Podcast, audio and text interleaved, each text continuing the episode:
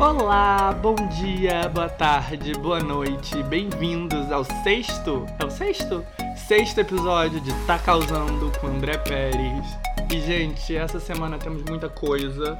Assim, eu sou uma pessoa que eu amo política, amo e odeio política, mas eu me informo muito sobre esse assunto.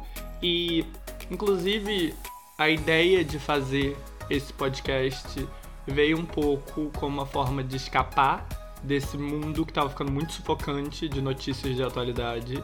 E foi ótimo, me ajudou muito. Mas assim, eu sempre coloco, né, a contra-gotas política em tudo que eu falo.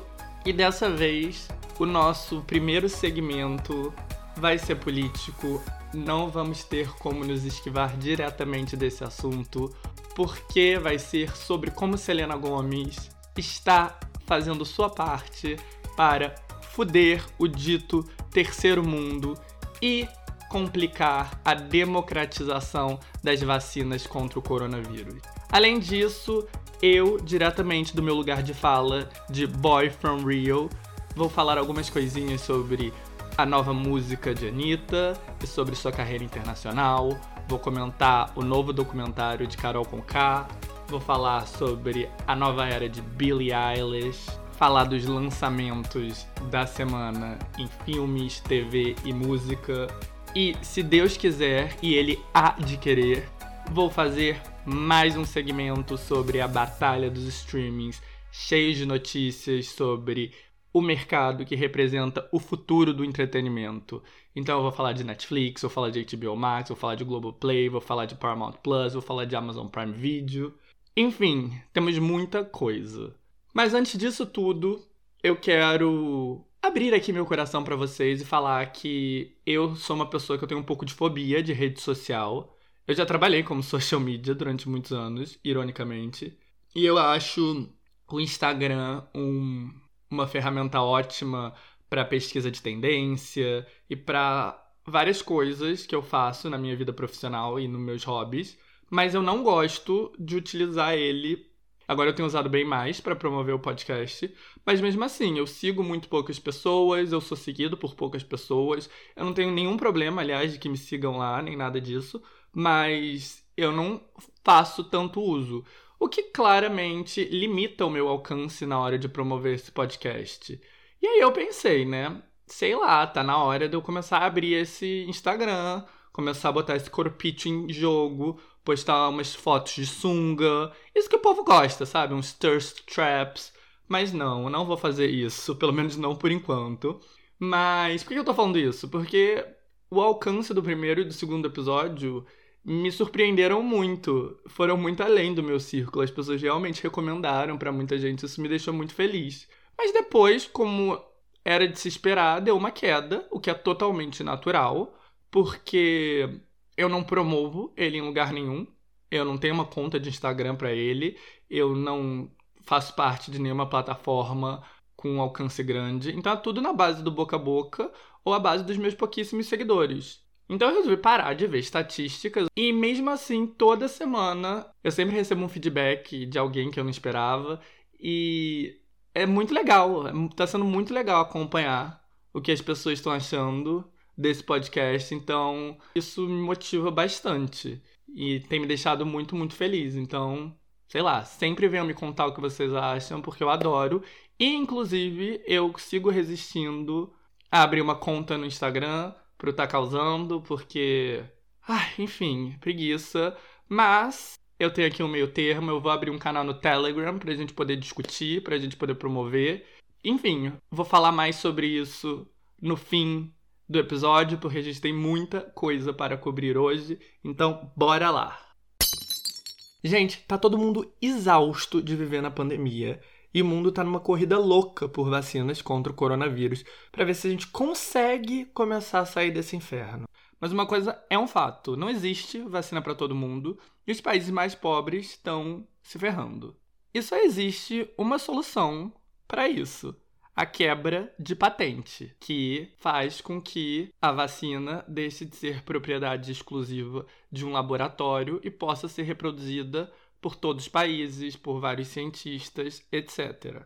Isso é algo defendido pelo Lula, por quase todos os países da América Latina, com Bolsonaro, obviamente, sendo uma das poucas exceções, e por toda a organização progressista do mundo, os Médicos Sem Fronteiras, a Oxfam, a Human Rights Watch. Mas a indústria farmacêutica e grande parte dos países envolvidos mais preocupados em preservar os lucros trilionários da indústria e os direitos de propriedade privada, estão agindo como barreira para isso, e na última tentativa para distrair o mundo, essas forças do mal acharam um grupo de celebridades para ajudá-los nessa campanha, lideradas por ninguém menos que Selena Gomez.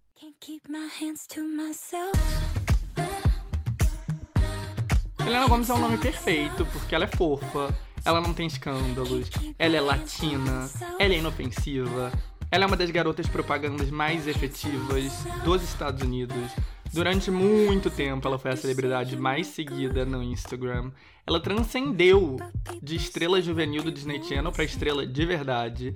E mesmo a carreira de atriz dela nunca tendo de fato dado certo, ela segue como um nome A-list com uma carreira pop e muito reconhecimento por parte do público. Ou seja, ela é um ótimo rosto para um projeto de caridade que de caridade não tem nada. Mas a Selena é apenas uma marionete. Quem está puxando as cordas é ninguém mais, ninguém menos que Bill Gates. Bill Gates, claro, conhecido universalmente como o homem mais rico do mundo, apesar de que às vezes um ou outro supera o Jeff Bezos, o Elon Musk, o Carlos Slim, mas no geral ele é conhecido por ser uma das maiores fortunas de todas e ele é admirado pelo seu trabalho filantrópico. Ele tem trabalhos de caridade na África, ele tem investimentos altíssimos em educação, em saúde pública, e ele, em tese, usa quase toda a sua fortuna para ajudar o próximo e tenta ao máximo ser altruísta, ser uma força para o bem. Ou pelo menos é isso que chega no público, né? Teve uma pesquisa do Columbia Journal de agosto de 2020 que analisou os gastos da Bill and Melinda Gates Foundation até junho daquele ano e concluiu que eles tinham gasto 250 milhões de dólares dando dinheiro para veículos jornalísticos como a NPR, a National Public Radio, a BBC, a NBC, a Al Jazeera, o The Guardian, a ProPublica, a Univision, o Medium, o The Financial Times, o The New York Times, o Le Monde, os Los Angeles Times, Organizações jornalísticas tipo Center for Investigative Reporting, Pulitzer Center on Crisis Reporting, the National Press Foundation e o International Center for Journalists também receberam generosas doações. E o que esse dinheiro compra? Uma cobertura quase que unanimamente positiva, totalmente de acordo com a narrativa desejada pelo próprio Bill Gates e pela sua Bill and Melinda Gates Foundation. Isso sem contar com os outros investimentos multimilionários de marketing que geraram, dentre muitas outras coisas, aquele documentário super popular na Netflix, Inside Bill's Head, que já me foi recomendado por amigos, inclusive. Então, todo esse investimento talvez explique como o anúncio de que ele iria doar toda a sua fortuna para causas altruístas gerou tanta repercussão em 2000. Também deve explicar a falta de explicação de como Apesar dessa promessa, a fortuna dele cresceu 40 bilhões de dólares desde então. Bilhões. Vou doar quase toda a minha fortuna bilionária, pois sou enormemente altruísta e, no processo, vou ficar muito mais rico. Essa conta não fecha, né? Então, a parte da história do Bill Gates que frequentemente é omitida é que ele é obcecado com lucro. Como um bom capitalista, toda boa ação na qual ele se envolve tem que vir com um bom benefício para ele, e estar de acordo com a sua visão capitalista do mundo. O altruísmo tem que render bons dividendos. E bom, agora chegamos na crise das vacinas. E Bill, que está sempre envolvido em tudo, foi um dos nomes principais no desenvolvimento e no financiamento de várias vacinas contra o Covid. E a ideia original da Organização Mundial da Saúde era fazer uma espécie de desenvolvimento comunitário, onde todo mundo desenvolveria junto e trocaria ideias, mas aí o Bill Gates fez todo um lobby para que as gigantes farmacêuticas que desenvolvessem as vacinas pudessem manter a propriedade intelectual do que elas criaram. Afinal de contas, né, a propriedade intelectual é a grande paixão do Bill Gates. Foi basicamente monopolizando a propriedade intelectual de softwares, alguns deles que nem sequer foram criados por ele, que ele virou um dos homens mais ricos do mundo. A OMS acolheu o plano de Gates e assim nasceu ACT Accelerator, queria deixar o desenvolvimento ainda mais rápido com a condição de que a propriedade intelectual das vacinas seria mantida. Mas o plano era dar as vacinas com enormes descontos para o quinto mais pobre da população global. Ok. Mas o que aconteceu de fato é que, no final das contas, as empresas farmacêuticas optaram simplesmente por vender para quem oferecia mais dinheiro. De surpresa, não é mesmo? Por essa ninguém estava esperando. Então, até abril, menos de 600 milhões de doses tinham sido administradas, três quartos delas em países endinheirados e 130 países, com um total de 1,5 bilhão de pessoas, não tinham acesso nenhum à vacina. Então, como resposta a isso, o Bill Gates resolveu pressionar e investir muita grana para que as gigantes farmacêuticas facilitem a distribuição de vacinas para o mundo dito subdesenvolvido. Parece nobre, mas não é nada nobre, porque isso serve para distrair da única solução realista, a solução apoiada pelos Médicos Sem Fronteiras, pela Oxfam, pela Human Rights Watch, por todos os políticos de esquerda, por mais de 60 países pobres, por 150 laureados do Prêmio Nobel e até mesmo por políticos dos Estados Unidos, incluindo Bernie Sanders, Alexandria Ocasio-Cortez e Elizabeth Warren. Mas, para Bill Gates, a morte de milhões de pessoas no mundo subdesenvolvido é um preço justo para se pagar, desde que o direito à propriedade intelectual que beneficia não só a indústria farmacêutica, mas todo tipo de indústria capitalista e foi responsável por transformar Bill Gates no homem mais rico do mundo, se mantenha intacta. E é assim que Selena Gomez entra na história.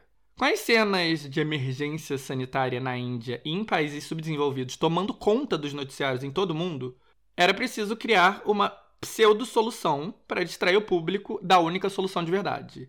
E aí, o grupo Global Citizen um grupo que organiza festivais de música contra a pobreza e que, surpresa, é parte da Bill Gates Foundation, desenvolveu algo chamado Vax Live para, abre aspas, convencer as grandes empresas farmacêuticas a doarem vacinas para o mundo desenvolvido. Fecha aspas. Mas isso, claro, não passa de uma solução paliativa.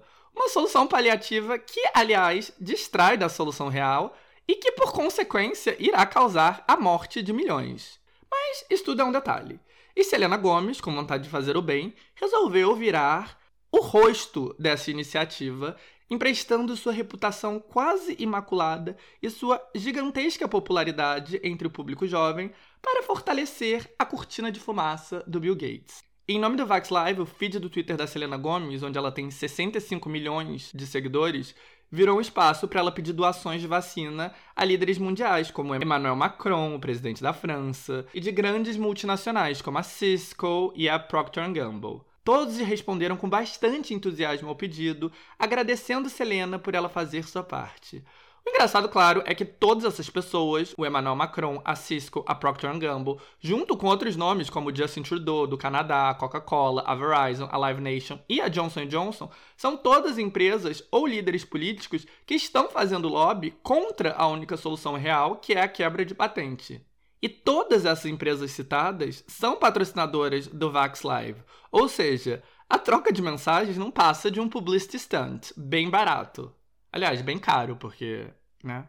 E essa grande farsa vai culminar em um show ao vivo, o Vax Live, que vai ser exibido no dia 8 de maio na NBC, com a apresentação de Selena Gomez. E se juntando nesse show de má fé, uma grande quantidade de celebridades. A Jennifer Lopez, o Ed Vedder, o Foo Fighters, o J Balvin e a Her irão todos cantar. O príncipe Harry e a Meghan Markle, sempre eles, eles estão envolvidos em tudo, vão ser os padrinhos. Ben Affleck, Chrissy Teigen, David Letterman, Sean Penn e Jimmy Kimmel farão aparições. Tudo isso com o nobre motivo de proteger os interesses de grupos privados e condenar centenas de milhões de pessoas em países subdesenvolvidos à morte. A ideia das gigantes farmacêuticas e de grandes empresas doarem milhões de doses é bem nobre, mas não quando é feito com o intuito de ofuscar a única solução real oferecida e que pode de fato controlar a pandemia no mundo todo, que é a quebra de patente. Para deixar tudo ainda mais transparente ou menos transparente, dependendo da ótica que você escolher olhar, o evento terá mensagens de Joe Biden, o presidente, Kamala Harris, a vice-presidente, Emmanuel Macron e Justin Trudeau. Ou seja, Os únicos políticos que participam de um evento que tem como slogan Everyone, Everywhere Needs Vaccines são políticos que estão bloqueando a única solução possível para todo mundo em toda parte ter acesso às vacinas. Esse é o lado feio da cultura pop, quando ela se une ao lado mais escroto do capitalismo. Então, temos Selena Gomez, Foo Fighters, J-Lo, Ben Affleck, Chris Teigen, Her, J Balvin, todos de mãozinhas dadas com Bolsonaro, com Biden, com Macron, com Bill Gates, com a Coca-Cola e com a indústria farmacêutica para impedir a real solução que permitiria a chegada da vacina no hemisfério sul global. Tudo em nome do lucro de pessoas e instituições que já têm centenas de bilhões de dólares. I mean,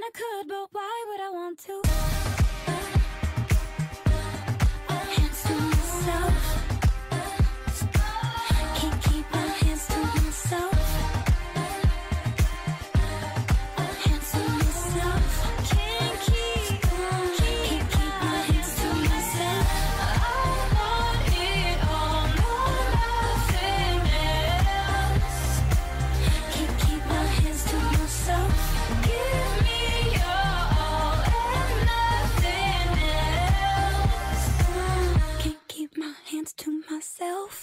justo, eu nem acho que a maior parte das celebridades sabem o que elas estão fazendo.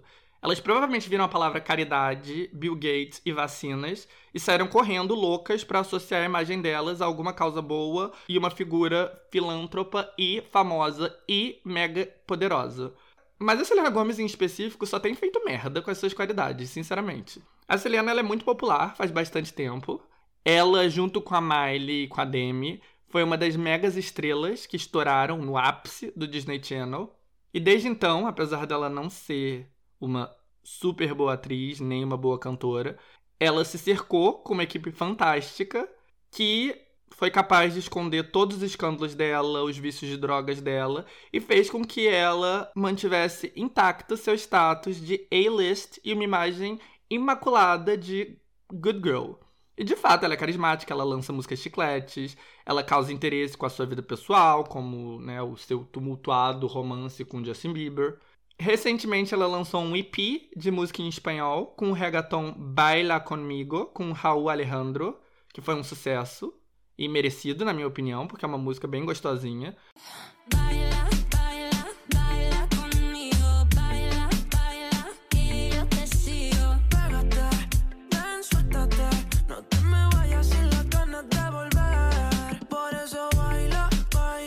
O vídeo, inclusive, foi gravado no Ceará e dirigido por um brasileiro.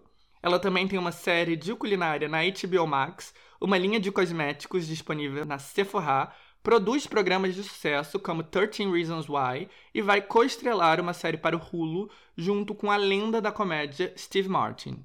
Então, uma carreira muito bem gerenciada.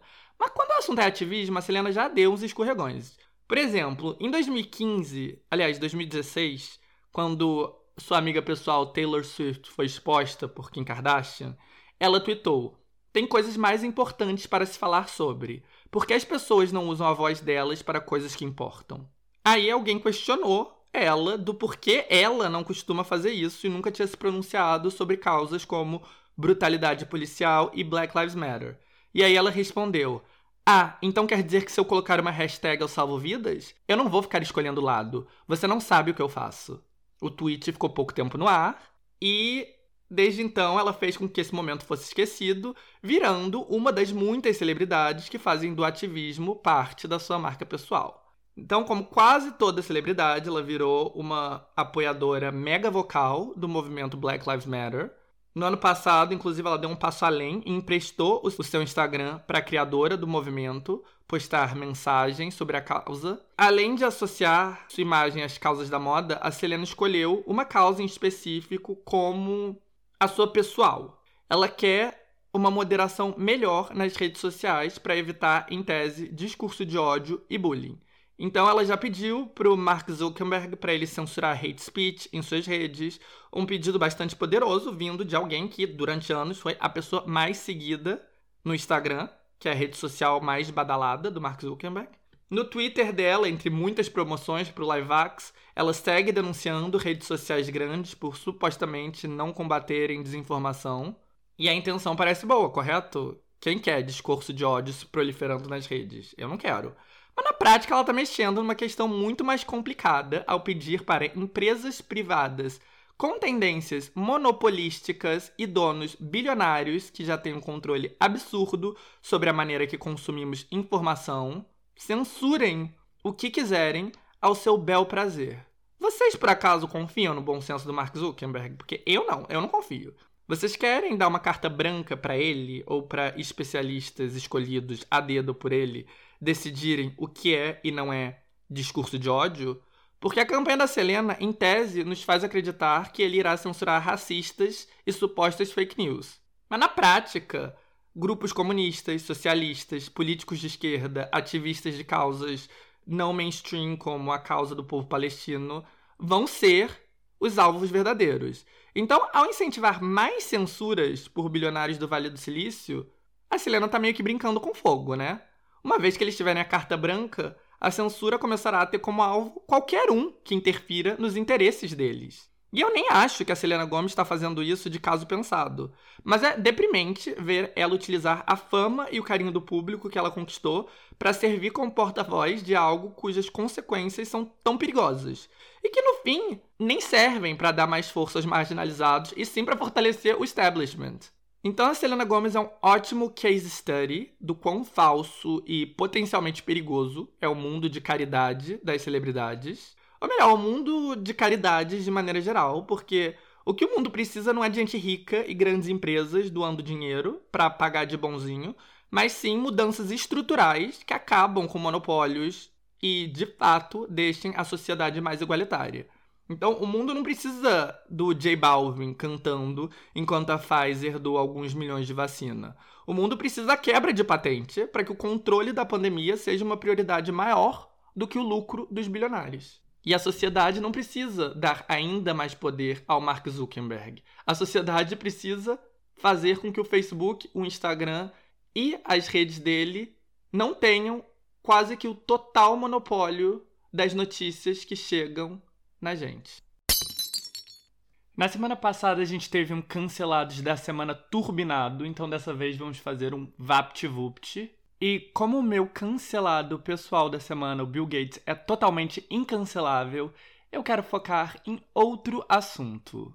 Vocês sabem que eu não sou uma pessoa que adota aquele discurso de ah, mimimi, tudo vocês querem cancelar. Pelo contrário, eu até vejo benefícios na cultura de cancelamento que muitas vezes não é nem sequer cancelamento, mas simplesmente críticas justas. Sim, tem situações de cancelamento de má fé, ou aquela coisa ridícula de ir atrás de tweets de quando a pessoa tinha 14 anos, mas no geral o cancelamento nem é esse bicho-papão todo. Mas hoje eu vou destoar um pouco desse meu tom para contar de um caso que, bom, mostra que às vezes a cultura de cancelamento vai sim longe demais. Nos Estados Unidos tem um game show de perguntas e respostas clássicos chamado Jeopardy, que passa desde sempre e é uma instituição da TV lá. É um programa onde, através de pistas, o concorrente tem que acertar a resposta no formato de uma pergunta. Por exemplo, a pista seria: ele é o presidente dos Estados Unidos. E a resposta que o participante teria que dar para ganhar o ponto é: quem é Joe Biden? Deu para entender a dinâmica? Se sim, ótimo. Se não, ótimo também, porque ela não tem nenhuma relevância com a polêmica em si. Mas o Jeopardy foi o cenário do cancelamento, porque um dos concorrentes que participou do programa semana passada, em tese, respondeu a uma das pistas com uma palavra racialmente insensível e fez um símbolo de white power, um símbolo de supremacistas brancos popularizado entre a extrema-direita online. É um sinal similar a um OK que você faz juntando o indicador com o polegar, deixando três dedos à mostra. Inclusive, um dos assessores do nosso presidente fascista se envolveu numa grande controvérsia por fazer o gesto em frente às câmeras recentemente. A palavra racialmente insensível e o gesto interpretado como racista enfureceu alguém que organizou uma nota de repúdio que contou com a assinatura de 60 ex-ganhadores do programa, criticando os produtores por deixarem a cena ir ao ar e atacando o concorrente por ser um supremacista branco. O problema, tudo não passou de um mal entendido. O concorrente estava na sua terceira vitória, e todas as vezes, para marcar mais uma, ele fazia um gesto com um dedo. Na primeira noite, ele levantou um dedo, na segunda noite, ele levantou dois, e na terceira noite, três Por acaso, ele fez um gesto que era similar ao white power, mas a intenção era outra. Já a palavra racialmente insensível que ele usou foi gypsy ou cigano. Sim, isso é uma palavra racista. O certo é usar romani. Mas quase ninguém sabe disso, e apesar do apresentador, que naquela noite era o Anderson Cooper, ter corrigido o termo, ele aceitou a resposta com a palavra, porque, né? A maior parte das pessoas, principalmente fora da Europa, não tem ciência que gypsy é pejorativo. Ou seja, pintaram o cara como um enorme racista por uma bobagem. Então, essa é uma das poucas situações onde eu tenho que usar uma das frases que eu mais odeio: militem menos. Mas bom, indo aqui na onda de cancelados, eu fui ver o documentário da maior cancelada da história recente do Brasil, Carol Conká. E no terceiro episódio do Tá Causando eu falei bastante sobre ela ser apenas uma personagem numa narrativa maior que ela. Que os vilões do BBB só servem para nos distrair do vilão principal, que é o capitalismo. E eu ainda disse que o documentário tinha tudo para ser uma forçação de barra. Um novo capítulo nessa saga fictícia feita para encher os bolsos do Boninho e da Rede Globo. Eu também falei que apesar disso, eu não tinha pano para passar para Carol e que eu realmente acredito que ela se mostrou como realmente é na casa, uma pessoa difícil de lidar, com atitudes muito equivocadas, algo que condiz com o que a maioria das pessoas que trabalhou com ela alega. Mas como eu me comprometo com ir atrás do que tá causando, cumpri com minha obrigação profissional e fui assistir A Vida Depois do Tombo, que na verdade é uma minissérie de quatro episódios. E, para minha surpresa, eu meio que gostei. Eu achei que ia ser uma manipulação emocional grande, um enorme exercício de marketing para redimir a Carol Conká. E bom, claro que é, mas é feito de uma maneira que, dentro da medida do possível, é honesta. Claro que tem seus momentos irritantes, mas no grande esquema das coisas não mostra a Carol como uma arrependida, mal compreendida pelo povo, mas sim como uma pessoa complexa. Uma artista indiscutivelmente talentosa, super estilosa, que é uma mulher negra que cresceu em Curitiba, uma cidade notoriamente racista, em um país notoriamente racista. E que apesar de ser uma batalhadora que conquistou muita coisa e passou por cima de muito preconceito, ela é também uma mulher que, tal como o Brasil todo descobriu, é uma pessoa difícil de lidar com atitudes muito equivocadas. Um fato que ilustrou isso é que quase nenhuma das grandes músicas dela pôde ser usada, porque a maior parte dos produtores não permitiram, por não ter uma boa relação com ela. E dos cinco ex-BBBs convidados para interagir diretamente com ela, só uma, a Lumena, aceitou o convite. Mas enfim, eu achei interessante, nada de espetacular, mas interessante.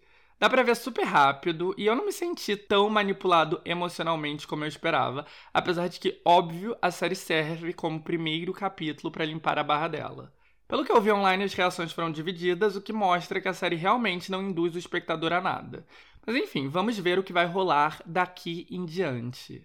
Uma coisa que claro que tem na série e que eu acho meio ridículo é a Carol vendo as cenas mais horríveis dela na casa enquanto chora com a mão no rosto e fica repetindo: Essa daí não sou eu. Mas assim, isso é um comportamento humano que atire a primeira pedra quem não passou por algo assim. Teve um momento muito feio da vida de descontrole e pensou: caramba, aquilo ali não era eu. E isso é um erro que acho que a Carol Conká e todo o resto das pessoas cometem. Achar que nós, no nosso pior, não somos nós. E vamos parar com isso, né? Porque todo mundo tem um lado egoísta, descontrolado, escroto, mesquinho, cruel. E esse lado, infelizmente, é sim a gente. Pode ser difícil de engolir, mas é a verdade. E fingir que aquilo não é a gente só faz com que fique mais difícil controlar os nossos piores impulsos. E ninguém quer ser definido pelos nossos momentos mais feios, e quase ninguém merece isso. Nós temos sim o direito de não ser definidos por eles. Mas ninguém é só uma coisa. Todos nós somos um monte de coisa, incluindo coisas ruins. Então vamos aceitar isso e parar com o papo de essa pessoa que fez tal coisa não era eu, eu não me reconheci. Assim como nós queremos o mérito pelo que a gente faz certo, a gente tem que assumir responsabilidade pelo que erramos e nos reconhecer em momentos que não nos orgulham. E isso não é algo que eu tô falando sobre a Carol Conká, isso é uma reflexão geral sobre a natureza humana. Mas enfim, vamos concluir aqui esse momento coach autoajuda e voltar para o que importa. A Carol é sim uma pessoa com uma enorme capacidade de ser escrota, e o que vai acontecer com ela daqui pra frente eu não sei, mas quem foi cancelada essa semana não foi ela, mas sim outra ex-BBB, a Rafa Kalimann, porque PQP, o que diabos é o novo programa dela na Globoplay?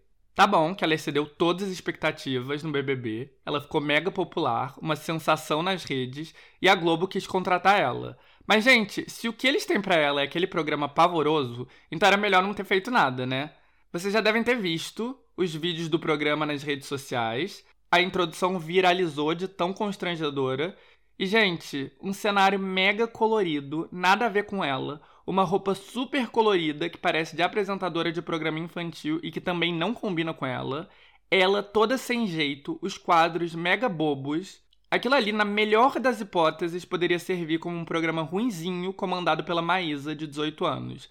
Mas comandado pela Rafa Kalimann, de 28, e sem nenhuma experiência como apresentadora para bancar aquele conceito ruim, não rola. Eu até tentei assistir para falar mal com propriedade, mas eu não durei 5 minutos. E eu não sei qual a finalidade desse programa, porque, em tese, a Rafa Kalimann ia ser preparada como atriz, né? Não sei se é porque a pandemia tá fazendo com que praticamente não tenha gravação, ou se as audições dela não foram boas, mas ó, isso aí não ficou bom, não. Mas bom, aproveitando o embalo, vamos falar de plataforma de streaming? Já que é pra tombar, tombei.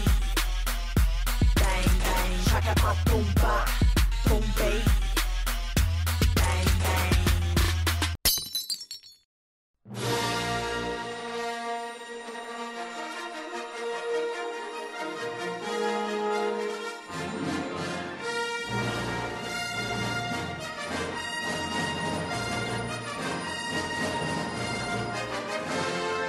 A guerra dos streamings, a batalha dos streamings, eu sei lá qual é o nome fixo desse segmento. Mas eu acho que eu vou fixar em Guerra dos Streamings para combinar com a nova música tema, a de Guerra nas Estrelas. Mas o fato é que eu amo o assunto plataforma de streaming, porque elas são o presente e o futuro do entretenimento e da cultura pop. E eu sei que vocês também gostam, porque vocês se identificam com o assunto. Afinal de contas, Netflix e companhia são o nosso antídoto para o estresse que é viver no mundo atual. E fazendo um link com o segmento anterior, vamos começar falando do Globoplay? A Globoplay tem muito para comemorar, já que teve um crescimento de 119% nos primeiros meses do ano. E o documentário da Mamacita, A Vida Depois do Tombo, foi um sucesso e foi a primeira vez que um projeto original desbancou as novelas, que, além do BBB, costumam ser as atrações mais vistas todos os dias da plataforma. Mas essa bonança tem data para acabar. Hoje, terça-feira, com o fim do BBB, já que o que mais atrai assinantes para o serviço é o reality. Tudo bem que a Globo vai emendar com No Limite, mas mesmo assim, aí não rola pay-per-view, né? E não vai ser a Casa Kalimann que vai atrair gente, né? Pelo contrário. Eu quase cancelei minha assinatura ao ser exposto aquilo. Pra piorar, não tem nenhuma novela inédita no ar. A grande esperança do Globoplay é a continuação de Verdades Secretas, que aliás eu tô curioso para ver, mas não tem nem data de estreia. De resto, a plataforma tem muitas novelas clássicas, todos os filmes nacionais grandes e algumas séries e filmes de sucesso importados. Tem até algumas coisas inimagináveis para a Globo, como novelas clássicas da televisão, tipo A Usurpadora. E é uma aposta acertada, dada a popularidade dessa novela e de outras, como Maria do Bairro, mas é algo totalmente associado ao SBT, né? Mas enfim, não tem Paula Brat que sustente Globoplay com o fim do BBB, então a Globo vai ter que redobrar os esforços para que seu serviço de streaming não seja totalmente dependente do reality, e por enquanto o panorama não é muito bom. Mas vamos focar aqui nos concorrentes do Globoplay a nível global e na guerra a nível internacional. E vamos recapitular o que falamos até aqui a Netflix mudou radicalmente toda a indústria. Até recentemente, os grandes estúdios de Hollywood produziam conteúdo e criavam franquias para cinema e para TV e depois revendiam os direitos de transmissão para a Netflix. Hoje em dia, a Netflix quer ser um estúdio, produzir seu próprio conteúdo, e quase todos os estúdios que são os pilares de Hollywood, a Disney, a Universal, a Warner e a Paramount, querem ser a Netflix e ter a sua própria plataforma. Ou seja, a fórmula da indústria de entretenimento mudou radicalmente. E isso, claro, muda tudo cada vez menos assistimos TV tradicional. E a pandemia só acelerou as mudanças porque, com os cinemas fechados, os lançamentos cinematográficos começaram a chegar pela primeira vez direto no streaming. A Warner chocou todo mundo, diretores, atores, produtores, roteiristas, agentes, quando anunciou que toda a sua linha de filmes de 2021 ia, nos Estados Unidos, direto para sua nova plataforma, a HBO Max. E apesar de muita irritação, no fim eles foram redimidos, principalmente com o sucesso estrondoso de Godzilla vs Kong. E assim, a maneira que o público consome lançamentos cinematográficos parece que vai mudar para sempre. Mesmo com a reabertura dos cinemas, existirá uma janela muito pequena entre a estreia dos longas na telona e a chegada nas plataformas de streaming. Serão apenas 45 dias no caso da Warner. E outros dois grandes estúdios, a Universal e a Paramount, chegarão a ter janelas ainda menores, de apenas 15 dias. Já a Disney está lançando os filmes simultaneamente no Disney Plus, mas, em alguns casos, com um valor premium adicional. Por enquanto, o único grande estúdio que ainda não mergulhou de cabeça na guerra dos streamings é a Sony, dona de propriedades como Jumanji e o universo cinematográfico do Homem-Aranha. E a Netflix tirou proveito disso e fez um negócio estimado em mais de um bilhão de dólares, que dá a eles os direitos iniciais de streaming nos Estados Unidos. Pelo menos a princípio, a Sony parece que seguirá com os lançamentos tradicionais na telona, com a janela de tempo maior que faz com que os filmes só estejam disponíveis on demand cerca de nove meses depois. Mas, ao mesmo tempo, alguns dos seus projetos grandiosos, como Vivo, uma animação de Lin-Manuel Miranda, estão sendo vendidos diretamente para a Netflix e vão estrear por lá mesmo. E apesar do acordo bilionário com a plataforma, a Sony está aproveitando o fato de não ter seu próprio serviço para basicamente tirar dinheiro de todo mundo e não ser fiel a ninguém. Porque a Netflix só terá exclusividade dos lançamentos por cerca de 10 meses, e daí em diante os filmes da Sony também podem ser exibidos em outros lugares. E esses lugares já foram decididos, porque a Sony assinou outro contrato grande com a Disney, que, depois da janela de exclusividade da Netflix, terá direito de exibir o catálogo do estúdio em seus canais de TV aberta e a cabo e também disponibilizá-los no Disney Plus. Isso é meio que um big deal, porque o Homem-Aranha é a maior propriedade da Marvel e é a única cujos direitos cinematográficos não pertencem ao estúdio da companhia, e sim à Sony. E com acordo, o Spider-Man vai se juntar, mesmo que momentaneamente, aos outros heróis na Disney Plus. Pelo menos nos Estados Unidos, já que o acordo, tanto com a Netflix quanto com a Disney, valem só para lá. E aliás, estima-se que a Sony vai render 3 bilhões de dólares com isso. As negociações internacionais acontecerão à parte, ou seja, não ter sua própria plataforma pode ser bem lucrativo. É por isso que alguns estúdios não estão fechando totalmente as portas para negociações com a Netflix e as outras plataformas, mesmo tendo serviços próprios. A Viacom, por exemplo, está investindo pesada na Paramount Plus, mas segue vendendo filmes e séries para a Netflix. Emily em Paris, inclusive, é deles. Porém, suas estreias principais para 2022, que incluem o novo Missão Impossível e a sequência do filme de suspense de enorme sucesso A Quiet Place, vão quase que direto para a plataforma de streaming própria da empresa depois de uma janela curta no cinema. O novo Atividade Paranormal, o quarto, estreará diretamente lá. Já a Universal anunciou que também terá uma janela pequena entre a estreia na telona e a disponibilidade no streaming, mas os detalhes de para onde os filmes irão rumar não foram confirmados. Até agora, o estúdio, que é dono dos Minions, de Velozes e Furiosos e de Jurassic Park, entre outros tanques, tem acordos poupudos com a Netflix e com a HBO, da Warner Media mas eles estão considerando não renová-los para priorizar o Peacock, a plataforma própria deles. E assim, dentre todos os serviços, a Peacock é a que está pior posicionada e é a única que, por enquanto, está limitada aos Estados Unidos.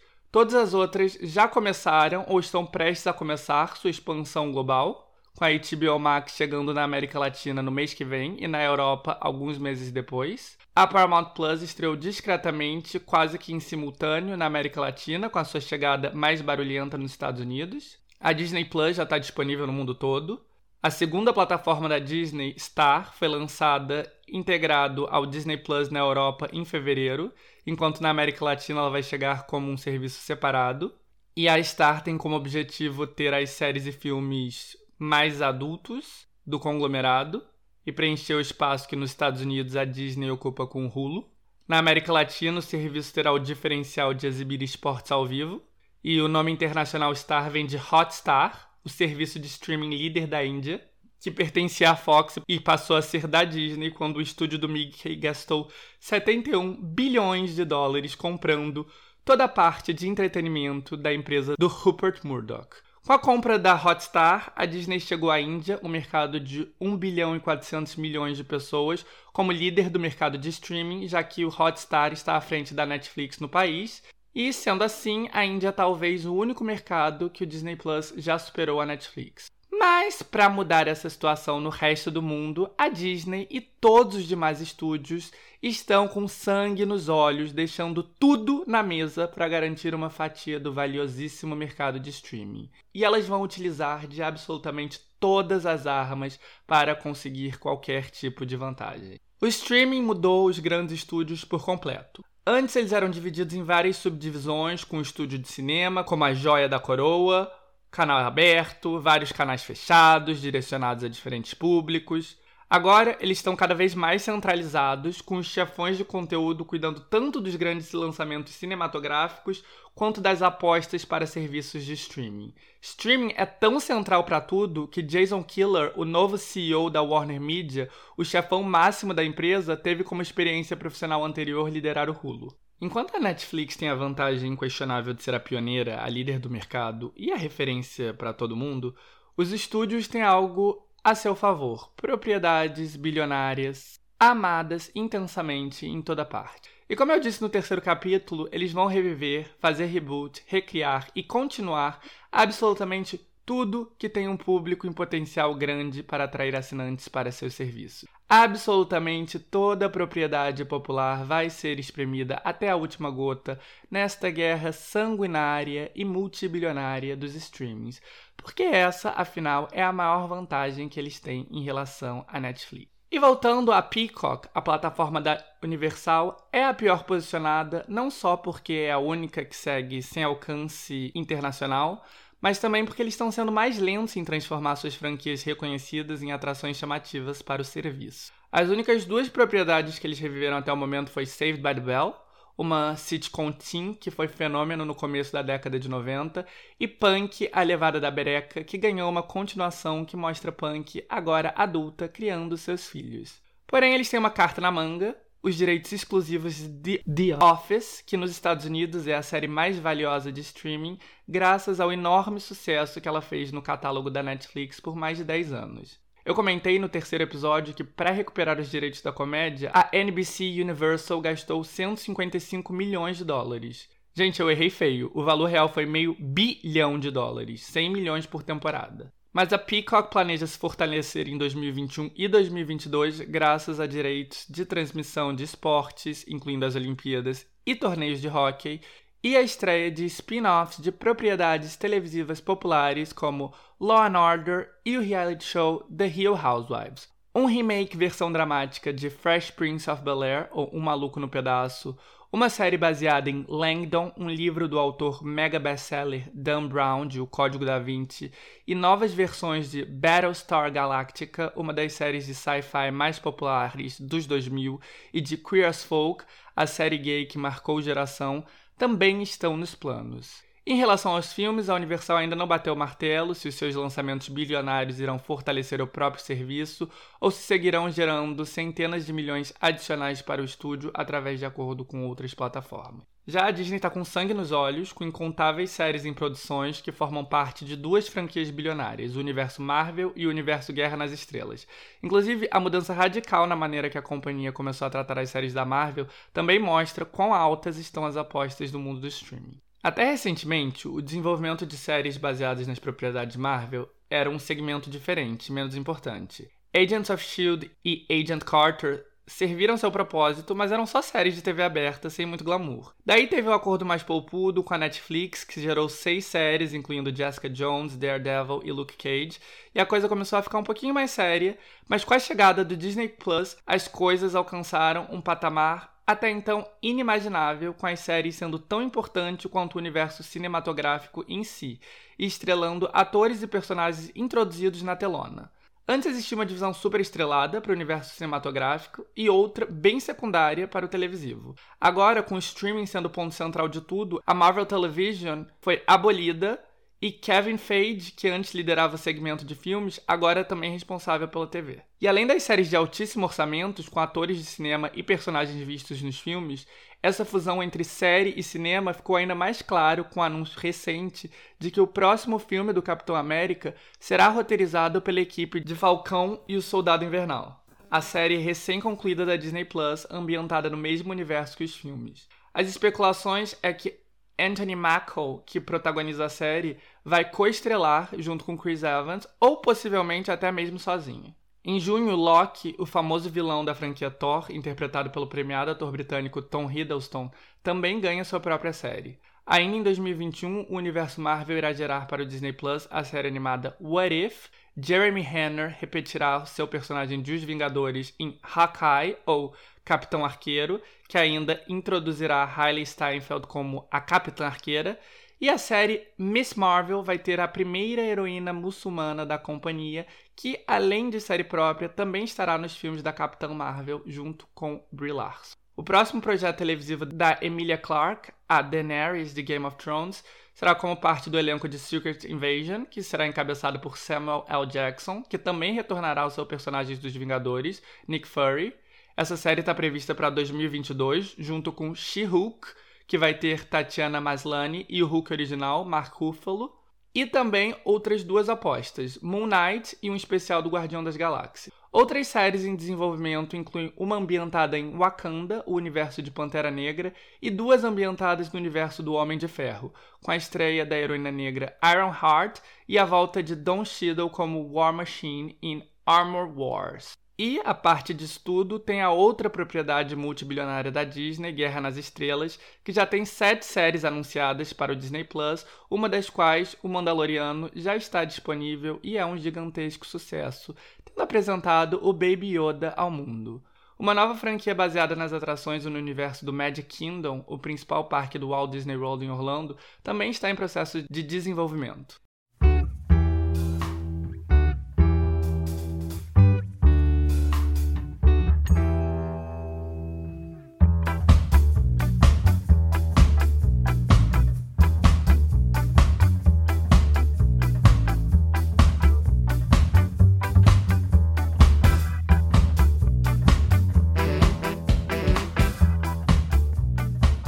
Mundo de remakes, reboots, sequências e spin-offs traz ainda High School Musical, The Musical, The Series, que está prestes a estrear sua segunda temporada, e ajudou a fazer com que Olivia Rodrigo se transformasse na popstar do momento, algo que eu cobria no segundo episódio. E também uma série recém-estreada baseada na popular franquia do começo dos anos 90, The Mighty Ducks, sobre um time de rock amador. Vem aí também um reboot de Doogie Howser MD, uma série sobre um adolescente gênio formado em medicina e que foi ao ar na ABC faz três décadas, e uma série que continua a franquia cinematográfica National Treasure. Tem também desenhos do Baymax, o robô de Big Hero 6, Moana, Carros, Monstros S.A., Buzz Lightyear e Tiana, a protagonista de O Príncipe e o Sapo e a primeira princesa negra da Disney. Também estão em desenvolvimento uma produção baseada na série best-seller de fantasia Percy Jackson e um desenho spin-off da animação de Carlos Saldanha, Rio.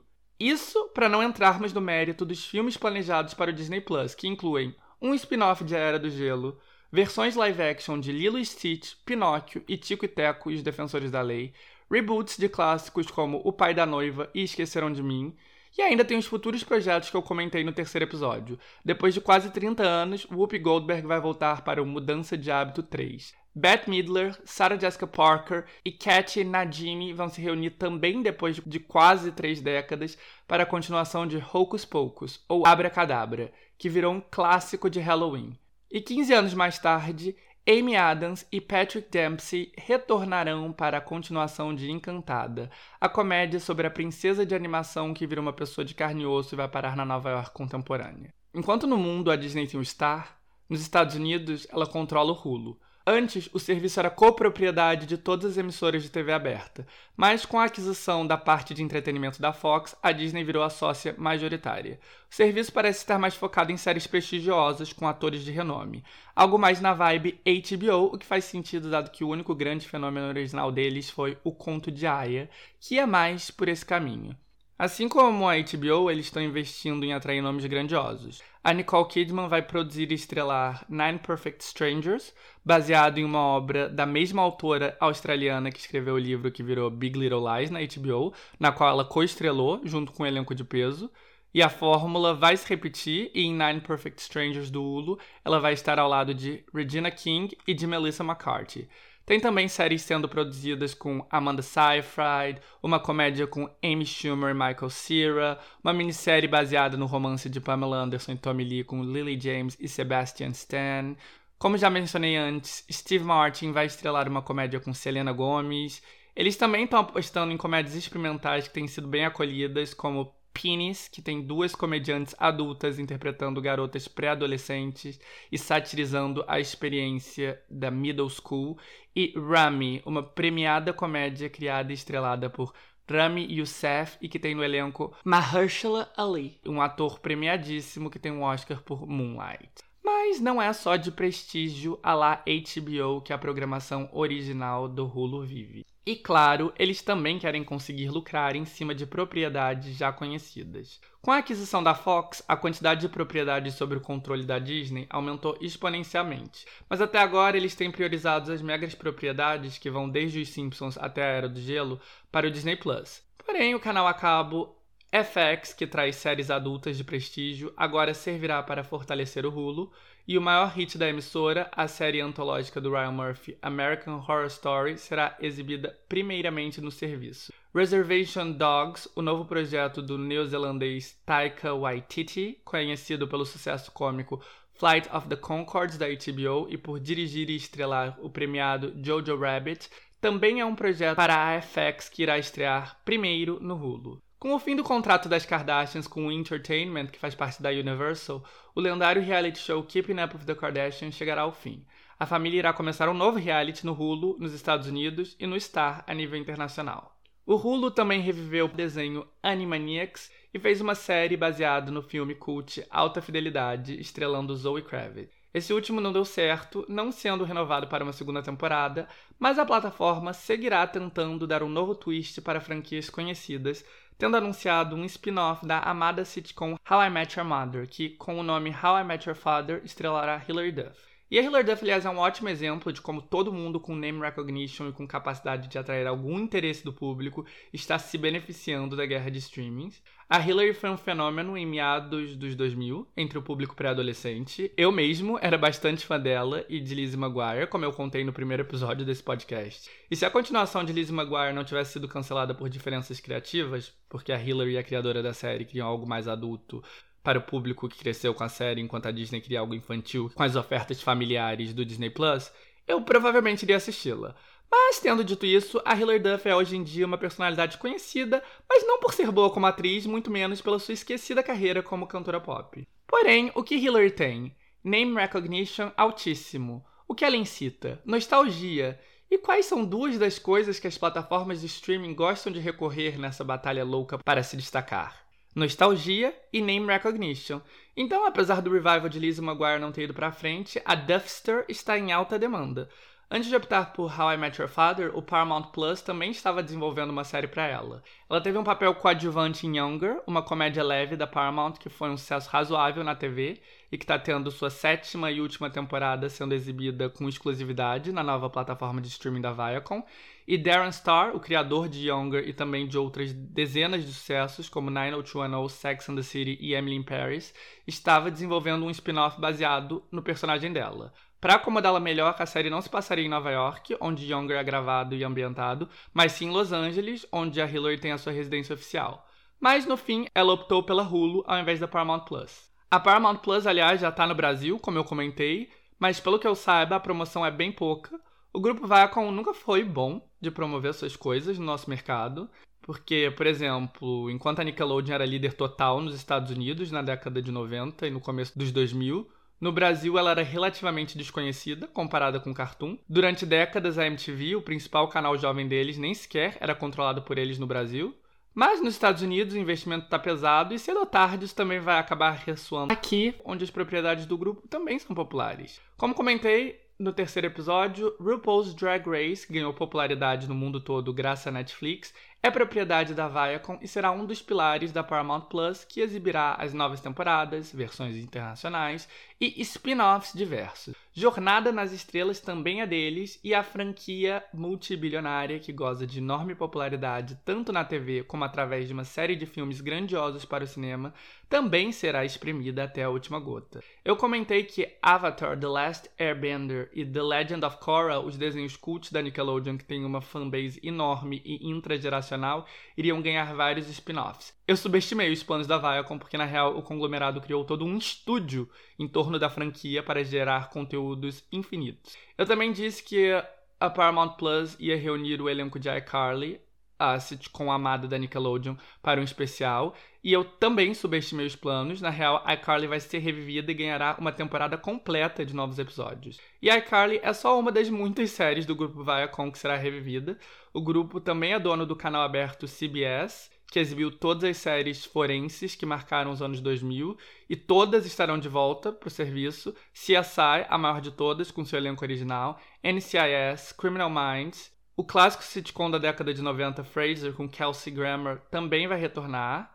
Donos da Nickelodeon, Paramount Plus vai tanto apostar na nostalgia, restando iCarly, Os Padrinhos Mágicos e Nicktoons clássicos da década de 90 como os Rugrats, como em sucessos atuais Bob Esponja, a maior propriedade do canal, terá todo o universo em torno dele, que incluirá pelo menos um filme inédito e dois spin-offs, um deles focados no Patrick Estrela, o melhor amigo do Bob. Apostando no público pré-escolar, a Paramount Plus também vai reviver as pistas de Blue e Dora a Exploradora, e virará o ponto exclusivo para o fenômeno atual entre as crianças pequenas, Patrulha Animal. Reality shows clássicos da MTV, como The Real World e Jersey Shore, também estão sendo revividos, e séries baseadas nos filmes mais famosos da Paramount, como Flashdance, Love Story, Uma Saída de Mestre, Grease e Atração Fatal, estão em desenvolvimento. Halo, o videogame de guerra e ficção científica que é um fenômeno no Xbox, também se transformará em série. A Viacom, dona da CBS de vários canais a cabo, não abandonou de todo a TV tradicional. Eles inclusive criaram um novo canal, a Paramount Network, em 2018, que logo de cara deu certo e emplacou Yellowstone, que excedeu todas as expectativas e se tornou a série mais vista da TV a cabo dos Estados Unidos. É, é uma série estrelada pelo Kevin Costner, e a ficção conta sobre os conflitos que acontecem entre uma fronteira compartilhada em Missouri por uma reserva indígena, uma grande fazenda de gado e um terreno de uma incorporadora imobiliária. Mas ao mesmo tempo em que eles emplacaram sucesso, eles também comeram mosca, porque três anos antes do lançamento do Paramount Plus, eles venderam os direitos da retransmissão de streaming de Yellowstone para o Peacock, da Universal, dando ao serviço rival um dos seus maiores atrativos, além de The Office. Obviamente, para corrigir esse escorregão, a Paramount Plus está dando carta branca para Taylor Sheridan, o criador e roteirista do hit, desenvolver infinitas séries para a plataforma. Então tem muita coisa dele vindo por aí, das quais duas já foram anunciadas: um spin-off prequel de Yellowstone e uma nova produção dele intitulada Mayor of Kingstown, que estrelará Jeremy Renner. Sim, o mesmo Jeremy Renner que estará em Hawkeye, a série sobre seu personagem dos Vingadores da Marvel no Disney Plus. Tá claro que a guerra dos streamings está sendo ótima para os atores. Antes o cinema era onde você ia para ter prestígio, reconhecimento e salários multimilionários. Isso já estava mudando nos últimos anos e com a explosão do streaming, essa diferenciação chegou ao fim. Tanto estrelas de cinema quanto personalidades com alto name recognition estão colhendo os louros dessa guerra. De Nicole Kidman a Jeremy Renner a Hilary Duff. E nós temos casos como Amy Schumer. A comediante está fazendo uma nova temporada do seu sketch show para a Paramount Plus, estrelando e produzindo uma série cômica para o Hulu, e fez uma docu-série sobre sua gravidez para a HBO Max. Já a Selena Gomez tem lá a comédia em produção no Hulu, um programa de culinária no Max e produz 13 Reasons Why na Netflix. O premiado ator, diretor e produtor Taika Waititi criou e escreveu Reservation Dogs para o FX on Hulu e vai estrelar e produzir Our Flag Means Death para a HBO Max, além de dirigir e escrever duas séries animadas baseadas na fantástica fábrica de chocolate, o clássico de Roald Dahl, para a Netflix. Ele ainda dirige episódios de O Mandaloriano, a série de Guerra nas Estrelas do Disney Plus, e vai dirigir um dos filmes futuros da franquia. Ele também tem um papel em Thor, o filme da Marvel, e vai dirigir uma das sequências, além de outras dezenas de projetos. Gente, eu até preciso pegar um ar aqui. Uh! Mas bom, basicamente, o resumo da guerra de streamings é que para conseguir competir com a Netflix, tudo vai ser espremido até a última gota. Sabe quando a gente pega aquela laranja, espreme, espreme, espreme o suco até não sobrar uma gotinha sequer? É essa a representação visual do que todos os grandes estúdios estão fazendo com seus IPs, ou Intellectual Properties, o jargão da indústria para as franquias conhecidas. Não tem nada que a indústria não esteja disposta a fazer para enfrentar o monopólio da Netflix. E hoje vamos parar por aqui. O que eu falei é só a pontinha do iceberg. Na próxima parte da guerra dos streamings, nós vamos ainda mais longe a aposta bilionária da Amazon Prime Video, a HBO Max fazendo o impossível, sendo talvez a única que consiga competir com a Disney em termos de IP. E claro, vamos falar de como a Netflix está reagindo a tudo isso e como o mundo, inclusive o Brasil, são protagonistas na próxima fase dessa guerra. Se tudo der certo, esse assunto será retomado já na semana que vem, então fiquem atentos.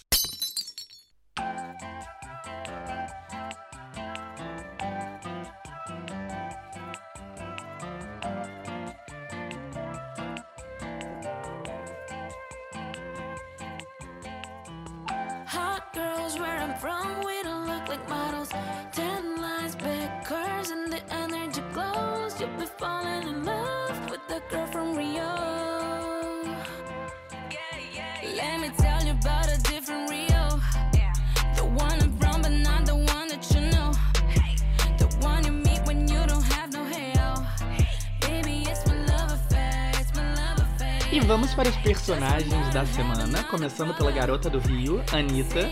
Anitta lançou seu aguardadíssimo novo single internacional, Grown From Rio. E eu, do meu lugar de fala de Boy From Rio, vim dar minha opinião não só sobre o single, mas sobre toda a carreira internacional dela. Essa música já foi anunciada faz tipo um ano, foi postergada várias vezes e a promoção pesada começou no começo do mês passado. Gerou muita expectativa, a campanha foi muito bem feita, com fotos lindas do Giovanni Bianco, que geraram muitos memes e likes nas redes sociais. Daí teve o lançamento em si, que exemplifica muito bem a Anitta de maneira geral. Ela é boa de marketing. E é isso aí que ela tem para oferecer. Gente, o assunto Anitta é um assunto que rende. E eu quero fazer um segmento talvez até mais longo, expondo essa carreira internacional dela, que é toda baseada em marketing e não tem quase nenhum resultado tangível. Mas isso vai ficar para o futuro? Ou não, porque eu meio que vou fazer isso numa versão um pouco mais resumida hoje. E assim, eu sempre quis trabalhar com Pedro Torinho e acho que a chance disso acontecer é nula depois que eu fizer esse segmento, já que a Anitta é cliente dele, mas bom, paciência. Mas, focando especificamente em Girl From Rio, tudo relacionado a essa música deixa claro um fator chave da carreira da Anitta. Ela é uma cantora que não tem muita paixão pela arte. A paixão dela é o marketing. E sim, eu sei que eu não paro de repetir a palavra marketing, mas é a palavra que define a carreira de Anitta. A música que ela fazia no começo da carreira era boa, mas não tinha nada de diferente da feita pela então MC Beyoncé, ou pela Perla, ou pela Kelly Key. O que a diferenciou foi o marketing muito bem feito e a inteligência dela. E desde então ela sempre esteve atenta às modas do momento e soube surfar em tudo. Colaboração com o sertanejo quando o sertanejo estava no ápice, sofrência com Marília Mendonça, a maior artista do Brasil, colaboração com a Pablo no momento que a Pablo estava em ascensão e era a novidade mais interessante da cena, funk com Yuri Martins, na época que Yuri Martins produzia 10 em cada 10 funks do momento, forrozinho com Wesley Safadão, na época que Wesley Safadão era o maior, funk com Kevinho, na época que Kevinho era o maior, ela sempre soube sacar exatamente o que estava acontecendo e pegar carona naquilo.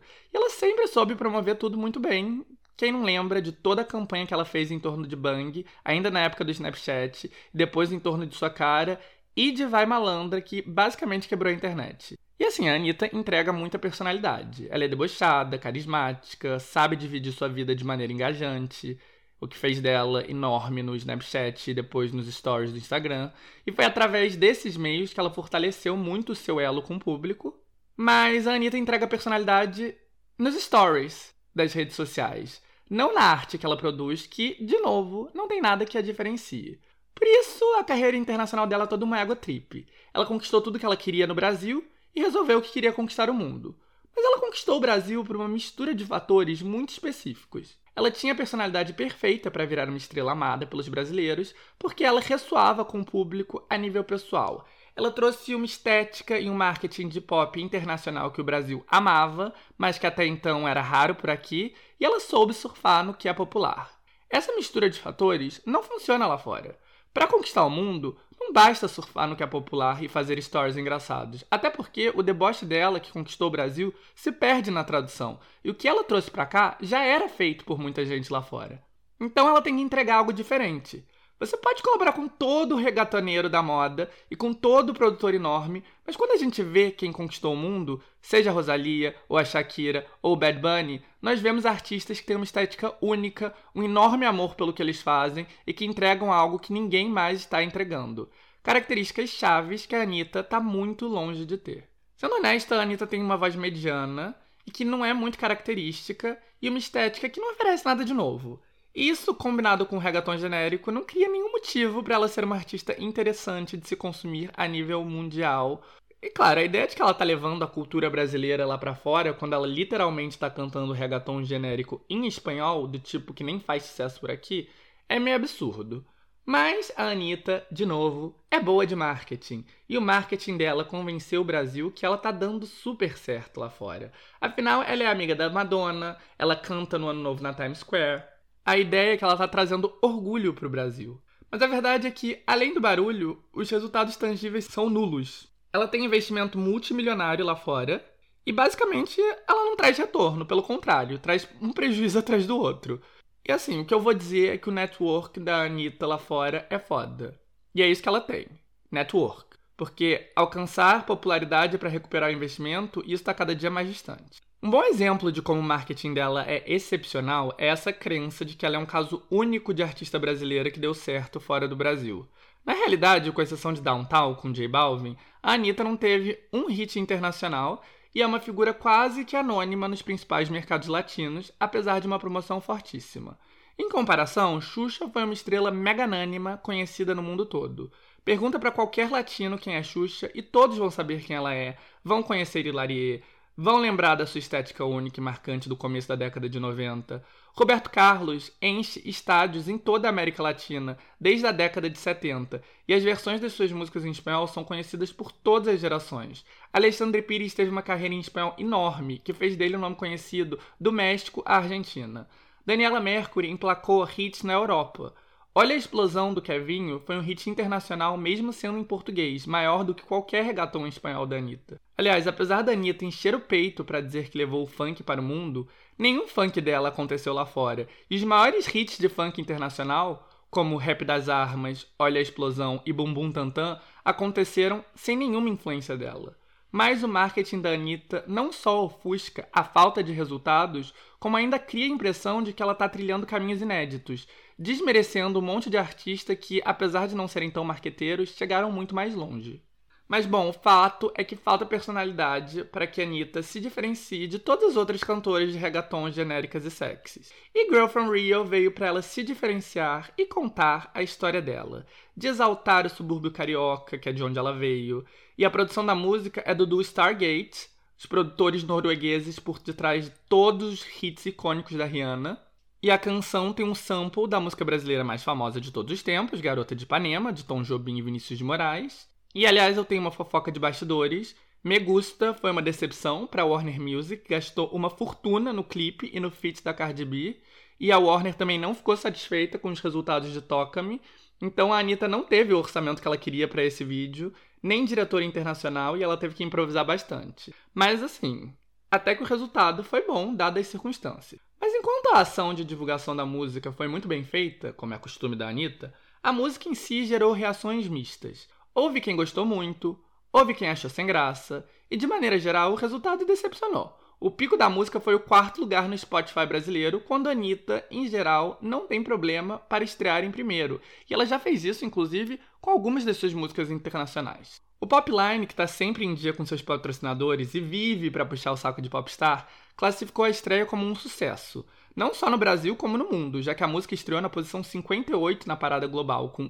1 milhão e 300 mil plays. Mas diferente do Popline, eu não tenho patrocinadores, infelizmente, e tenho compromisso com a verdade. Então, o detalhe é que 980 mil desses plays vieram exclusivamente do Brasil e de Portugal. E que apesar de cerca de 500 mil plays internacionais não ser um número de se jogar fora, ainda são números meio meh para alguém que tá há tanto tempo com promoção global intensa e que estava no topo de várias das playlists de novidades da semana na sexta-feira de estreia. E bom, na minha opinião, Grow From Rio é até uma música gostosinha e chiclete, mas mostra também todas as principais limitações da Anitta. A primeira é que, mesmo quando ela tenta se diferenciar, ela não tem muito o que oferecer, porque ela sempre acaba recorrendo às escolhas mais clichês possíveis. Exploração da estética da favela e de corpos periféricos, exploração do seu corpo voluptuoso de mulher brasileira, sample de garota de Ipanema, esse rio, que em tese o gringo não conhece, é literalmente o rio mais difundido de todos. O Brasil da Bossa Nova e o Brasil do dia a dia periférico, como retratado em, sei lá, Cidade de Deus, são as duas facetas mais imediatamente reconhecíveis. É fazer o marketing mais fácil e sem inspiração possível. A outra limitação da Anitta é que ela se acha um gênio único, apesar disso, o que faz com que ela tome umas decisões que não fazem nenhum sentido, como por exemplo toda a letra dessa música. Eu tenho uma amiga estadunidense, a Roya, que gosta de cultura brasileira e gosta da Anitta, e ela me mandou mensagem dizendo que não entendeu nada, que o inglês está horrível, e realmente, do nada, ela introduz ali a história familiar dela, de descobrir que tem outro irmão, algo que nem se encaixa com a narrativa da música, e que ninguém fora do Brasil que não lê os Instagrams de fofoca daqui sabe do que se trata. É uma ego trip muito louca. E tipo, como assim babies having other babies? Ela tá fazendo uma alusão à gravidez precoce? Isso combina com a vibe? Tipo, do que, que ela tá falando? E ainda tem o look que ela adota para os seus clipes internacionais, né? Porque a Anitta sempre foi uma artista sexy e sensualidade é meio que um pré-requisito para popstars, mas indo na onda da percepção da mulher brasileira como exótica e mega sexual, a Anitta internacional é sexualizada num nível ainda maior. Às vezes eu tenho a impressão de que nos clipes gringos dela eu vejo mais a bunda dela do que a cara, o que ok, é direito dela, ela tem uma bela bunda, mas a bunda da mulher brasileira é um dos clichês mais preguiçosos que tem, né? E sei lá, eu não posso falar pelas mulheres do Brasil, eu não sou porta-voz de ninguém, mas eu sei que minhas amigas sofrem com essa reputação de brasileira ser hipersexualizada, então ainda tem isso. Ah, e óbvio, ela tá sempre super bronzeada, que é algo que ela recorre toda vez que ela ou tá na vibe periférica ou tá na vibe exótica para gringo consumir. É o velho blackfishing, se bronzear para parecer exoticamente de outra raça. E isso no clipe ficou bem contrastante quando a gente compara as cenas dela no Piscinão de Ramos com ela mais classy, como Pin-Up, em que ela tá branca, e quase todos os marinheiros, como meu amigo Rafael apontou, também eram brancos. E bom, gente, como vocês podem notar, eu não sou muito fã da Anitta, mas tentando seu objetivo, a música é relativamente chiclete, o clipe é bem feito, dadas as limitações.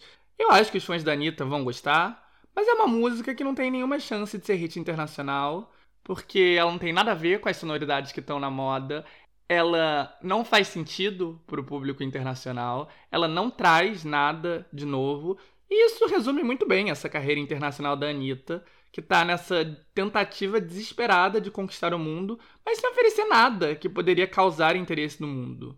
E tudo isso é consequência do fato de que a Anitta, novamente, tem paixão por fazer marketing e não por fazer música. Porque a música é o único produto que ela tem para vender lá fora. E nesse quesito, ela deixa a desejar. E bom, de qualquer maneira, todo mundo sabe que a melhor música sobre o Rio de Janeiro nunca vai ser Girl from Rio, nunca vai ser Rio 40 Graus, e diferente do senso comum, nunca vai ser Garota de Ipanema. A melhor música sobre o Rio é sem dúvida nenhuma Carioca Girls, então vamos prestigiar esse hino.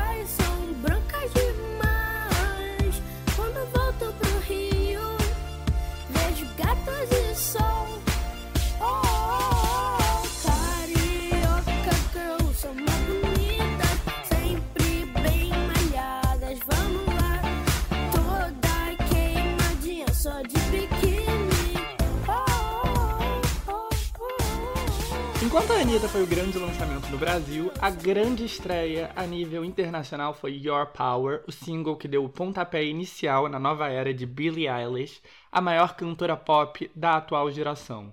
E por isso, Billie Eilish é a nossa segunda personagem da semana.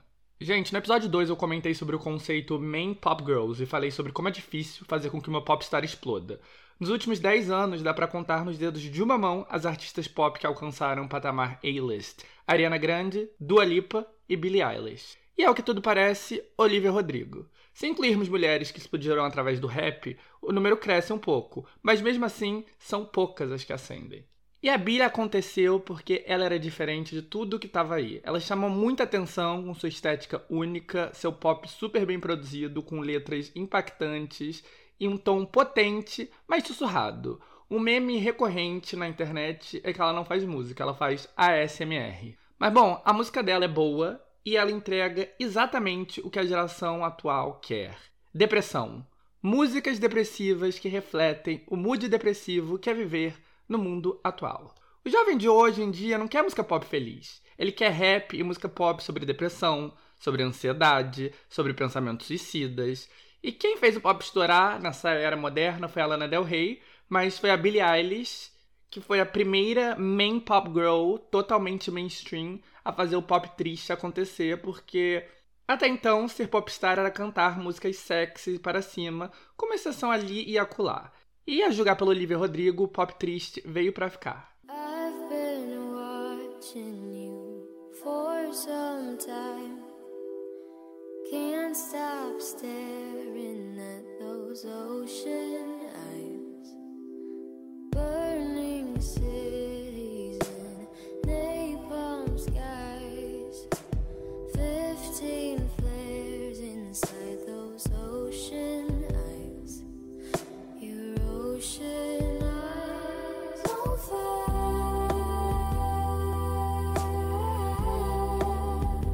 A estética da Billie no seu primeiro álbum tinha referências do mundo do rap e do mundo emo e tinha uma coisa meio pesadelo juvenil.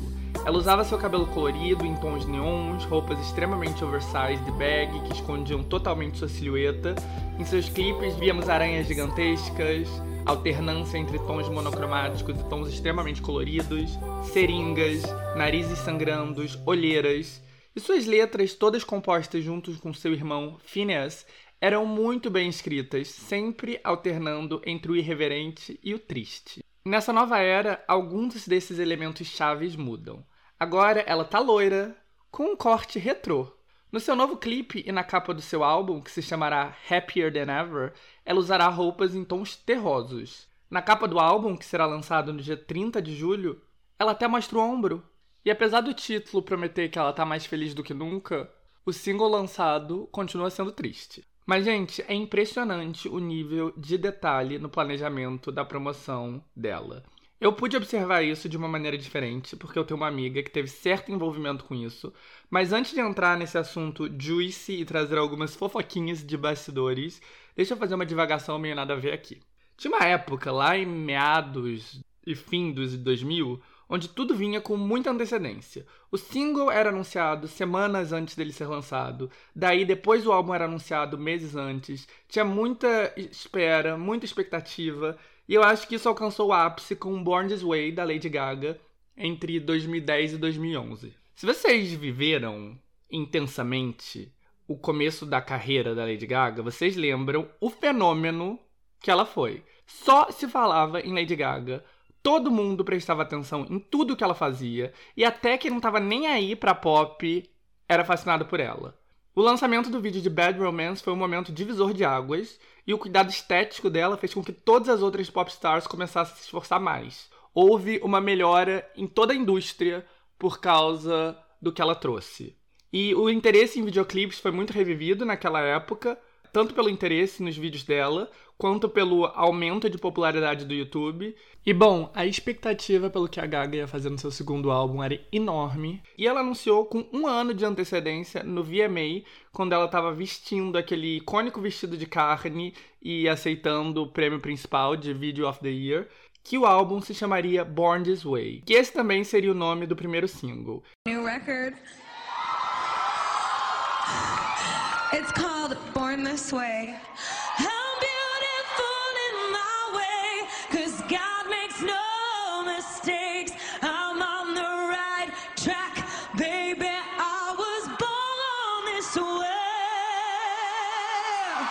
E aí foi um ano de espera e expectativa. E algumas figuras que tinham ouvido a música Ocasionalmente apareceu na mídia para dizer que era fantástica. O Elton John descreveu como um hino pop que ia mudar o mundo. E, gente, depois de um ano da música sendo hypada, a expectativa era enorme. E daí, quando a música chegou, em maio de 2011, meio que todo mundo ficou decepcionado. Porque era impossível alcançar a expectativa que foi disseminada. Hoje em dia, Born This Way é uma música amada, mas na época a reação foi de: hã, é isso? Teve acusação de plágio de Express Yourself, da Madonna, de Waterfalls, da TLC. Enfim, foi um case study de uma estratégia que não foi muito boa. E uma lição, né? Que é melhor fazer as coisas rápidas sem criar espaço para as expectativas impossíveis de serem alcançadas. E depois de todo esse período intenso, a Gaga ficou tão super exposta que ela teve uma queda grande de vendas com o terceiro álbum dela, Art Pop, e demorou um tempinho para ela recompor sua popularidade. Em contrapartida, a Beyoncé teve uma estratégia genial com o lançamento do seu álbum homônimo em dezembro de 2013, que foi o total oposto. Já fazia um tempo que todo mundo estava louco por algo novo da Beyoncé, mas nada. E aí, um dia, sem nenhum aviso prévio, ela lançou um álbum visual completo e quebrou a internet. Todo mundo amou a surpresa. Não teve anúncio nenhum, então ninguém tinha nenhuma expectativa, mas ela entregou um álbum diferente do esperado, pessoal, com clipes muito lindos, e o resultado disso foi a Beyoncé alcançando um patamar ainda mais lendário. E aí o modelo Beyoncé meio que virou padrão, não de literalmente lançar um álbum surpresa, mas de basicamente não ter grandes períodos entre o anúncio e o lançamento. O single é anunciado em um dia e dois dias depois já está disponível, o álbum chega um mês depois, é tudo meio vapt-vupt. Mas nos últimos dias eu tenho notado que o modelo antigo está voltando a ficar em voga. Não o exagerado da Lady Gaga, mas o de fazer um lançamento mais espaçado. A Olivia Rodrigo anunciou seu álbum no começo de abril, com um lançamento previsto apenas para o fim de maio. O BTS, o maior grupo do mundo, anunciou Butter, seu próximo single em inglês, o primeiro desde o mega hit Dynamite com um mês de antecedência. Tudo bem que teasers longos fazem parte da indústria do K-pop, mas somado com a Olivia e agora com a Billie Eilish anunciando o álbum para daqui a dois meses, claramente a indústria voltou a não temer anúncios um pouquinho mais longos. Mas, voltando à estratégia da Billie Eilish, é impressionante o nível da preparação. Como eu já disse, uma das minhas melhores amigas é muito bem sucedida. Inclusive, ela é praticamente patrocinadora desse podcast, já que ela divide a senha de todos os streamings gringos comigo. Te amo, Mara. Mas bom, o fato é que ela é foda e ela teve envolvimento com a capa da Vogue britânica que revelou o novo look da Billie Eilish. A primeira vez que ela assumiu um look sexy. E obviamente que ela não me deu muitas informações, pois ela é profissional, sigilosa, mas eu sabia que em breve a Billie ia chegar com um novo look e novo álbum e que ia ser uma coisa totalmente fora do esperado. Mas, gente, sério, essa sessão de fotos foi tipo em dezembro, faz muito tempo. Desde então, ela tá escondendo o look. No fim de fevereiro, ela lançou o documentário The World's a Little Blurry na Apple TV Plus, que fez uma retrospectiva pela sua ascensão e mostrou os bastidores dos seus primeiros anos de mega estrelato, inclusive cenas mostrando pela primeira vez o seu namorado, que era um pouquinho escroto. E no dia 14 de março, ela reapareceu no Grammy com o look habitual dela até então, cabelo verde, roupas bag, e ali foi oficialmente o fim da era anterior. No dia 16, ela postou pela primeira vez no Instagram ela com um novo look, com cabelo loiro, e algo que já estava preparado fazia mais de três meses, porque a sessão da Vogue tinha acontecido há muito tempo. E daí, na sexta-feira passada, ela lançou um novo single, anunciou o álbum, e o single é sobre um namoro abusivo que ela vivenciou. Sim, o namoro abusivo que ela introduziu no documentário alguns meses antes. E no domingo, boom, veio a capa da Vogue britânica, a mesma que está pronta desde o começo do ano, tudo conectado, tudo milimetricamente planejado, tudo feito com muita antecedência e com muito cuidado para nenhum detalhe vazar. Inclusive o timing foi ótimo, porque eu ia falar da Billy nesse episódio de qualquer maneira, e eu ia aludir a um projeto que fez eu me dar conta o quão devagar e cuidadosamente planejadas as coisas são, mas eu obviamente não ia dar nenhum detalhe, até porque era segredo que ia ser a capa da Vogue, mas a capa saiu bem a tempo de eu poder falar abertamente aqui no Tá Causando, e bom, A Billie Eilish sempre usou roupas muito largas. Ninguém tinha a menor ideia de como era a silhueta dela. Eu lembro que uma vez alguém capturou ela usando uma blusa um pouco mais justa e todo mundo ficou chocado com quão grande era o peito dela, o que meio que explica o porquê dela não querer colocar o corpo em evidência. Mas na Vogue ela quebrou totalmente esse tabu e aparece com decote e corpete, com um look bem sexy, vintage. Tem um lado meio irritante de que toda garota pop tem que eventualmente chegar na fase sexy quando ela faz 19 anos, mas ao mesmo tempo é legal ver a Billie assumindo um lado tão diferente. E bom, a sessão de fotos da Vogue foi um fenômeno. A postagem dela com uma foto da revista chegou a um milhão de likes em seis minutos, sendo a mais rápida ao alcançar um milhão na história do Instagram. Ou seja, a Billie recuperou um recorde que até poucos dias atrás pertencia a ela, até ser quebrado pela Juliette do BBB. Mas daí agora ela superou a postagem da Juliette. E se bobear, a Juliette quebra de novo depois da final do BBB hoje. Mas bom, Billie Eilish, única pessoa no mundo capaz de enfrentar o furacão Juliette.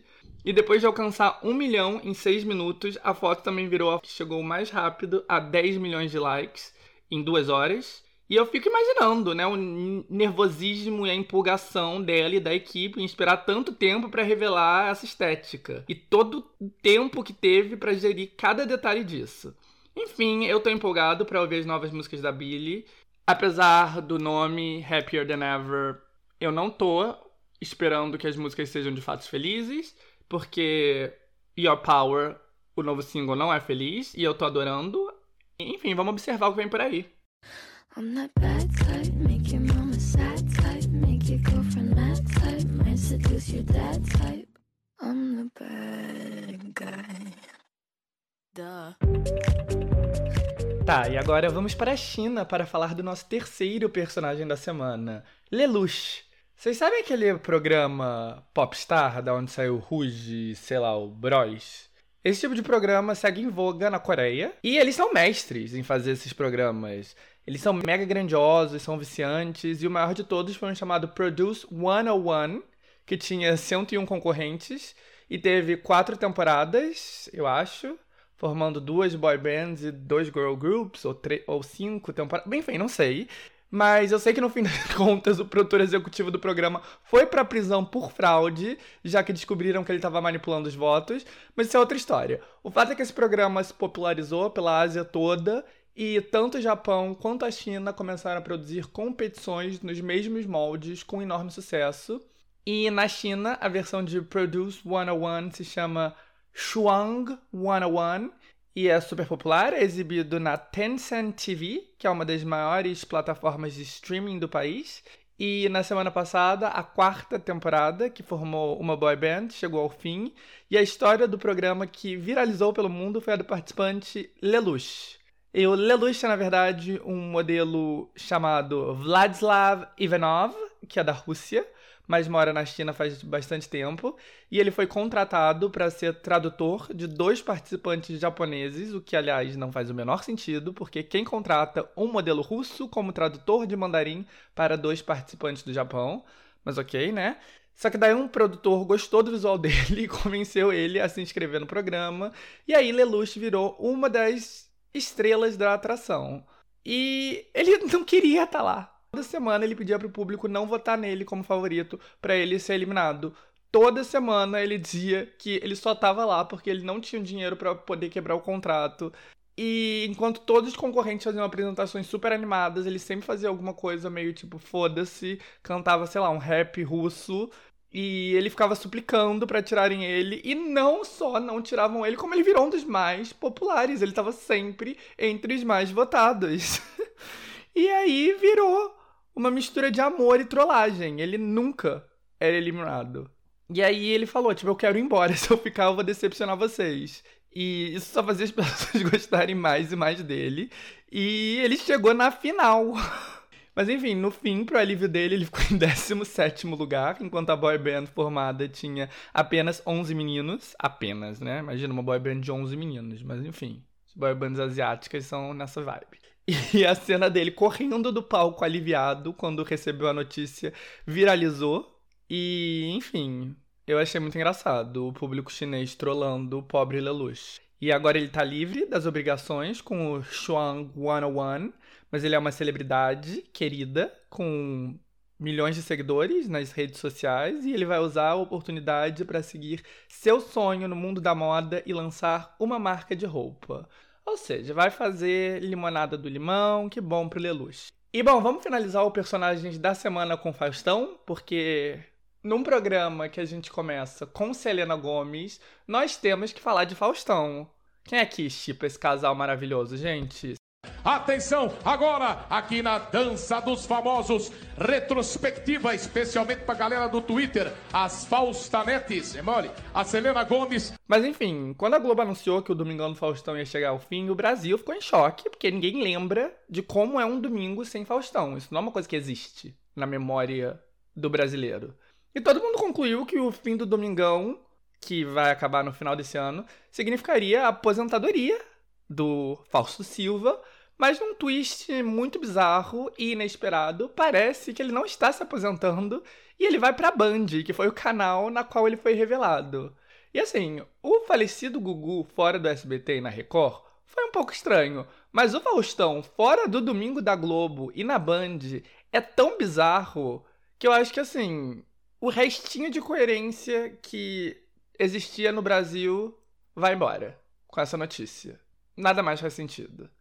Outro lado, existe uma teoria de que o Faustão se sacrificou pelo bem da nação, porque com a sua saída dos domingos, a Globo precisava substituir ele e, pelo que está sendo dito por aí, Luciano Huck foi o convidado e herdar o horário mais lucrativo e com maior salário de toda a programação da Globo fez com que Huck aparentemente desistisse de se candidatar à presidência, livrando o povo brasileiro desse potencial show de horrores. Então, por isso, o povo brasileiro deve ser eternamente grato ao Faustão, né? Se isso tudo se provar verdadeiro e o Huck realmente não entrar para a política e realmente herdar o Domingão, acho que a gente sai no lucro. Mas, bom, gente, eu tô brincando. Longe de mim criticar as ambições políticas de Luciano Huck, porque eu não tô aqui para induzir ninguém a nada e nem para doutrinar ninguém, nem esquerda nem direita para frente.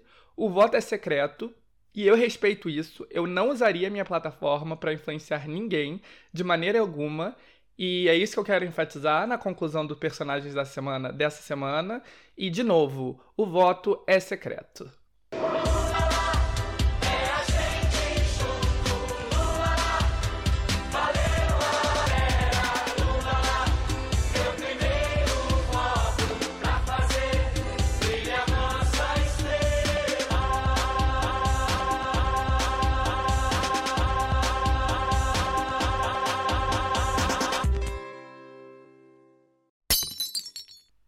Estamos nos momentos finais do sexto episódio. E de novo, eu tive que sacrificar os lançamentos da semana, porque senão ia ficar muito grande.